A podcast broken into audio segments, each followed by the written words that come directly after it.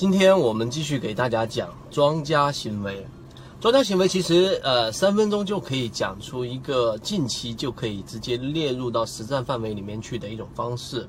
就是大家第一个观念，你认为庄家去拿筹码的过程当中，在不同的阶段拿筹码的位置是一样的吗？可能很多人会觉得说，啊，大部分的庄家可能他们拿筹码的位置会是选择在低位的这一种下跌过程当中拿筹码。的这一种概率会比较多，或者说在这种位置拿的这种机会会比较大。但实际上呢，我们真正了解到的一个庄家所拿的最大概率的一个位置，并不是说在下跌过程当中去拿筹码。排第二的，我们先告诉给大家，排第二的就是大部分现在属于游资类型的，是去寻找上涨过程当中才更容易拿筹码。他们就是我们之前说的控盘个股。这一个观念非常非常的重要，为什么呢？我们先把原理告诉给大家。首先，你想一想，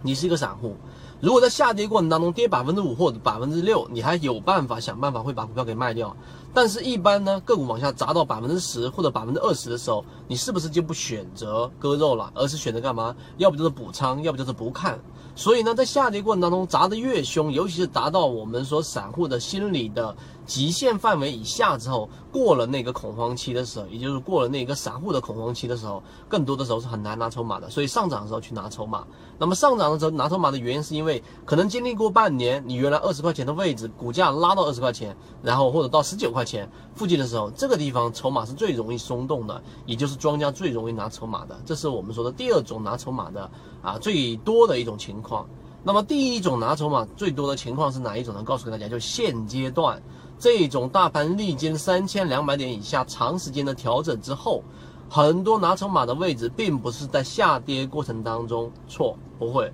也不会在上涨连续长高位的那一种个股也不会了，因为像之前我们说的中电广通也已经过了这个位置了，而是在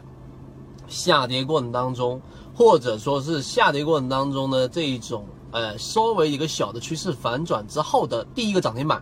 拿不到啊，除非说是操作灵感敏感度特别大的一般的游资，例如说我们所知道的这一个淮海中路，例如说我们知道的蛇口啊蛇口营业部，那么这些呢是著名的游资，在这种位置第一个涨停板可能会打板进去，但是最多拿筹码的位置是第一个涨停板之后的连续盘整，这个连续盘整之后呢，然后再拉出一个涨停板。这种位置呢，就已经确定了这是一个右侧交易，已经确定了这是一个 V 字的右手边，这是第一个。第二个，已经确定前面的游资已经燃起了市场的交易氛围，所以在这个位置，就举一个例子，像现在的天山股份。我们不推荐任何的个股，但是我们教你方法。天山股份就是像三号的时候就已经有了三个大的游资已经流入进去了，都打打出了第一个涨停板。然后呢，今天还是非常扛得住。那么，所以这种类型呢，就更容易关注到我们所说的这一种吸引到游资的注意。那更多的个股呢，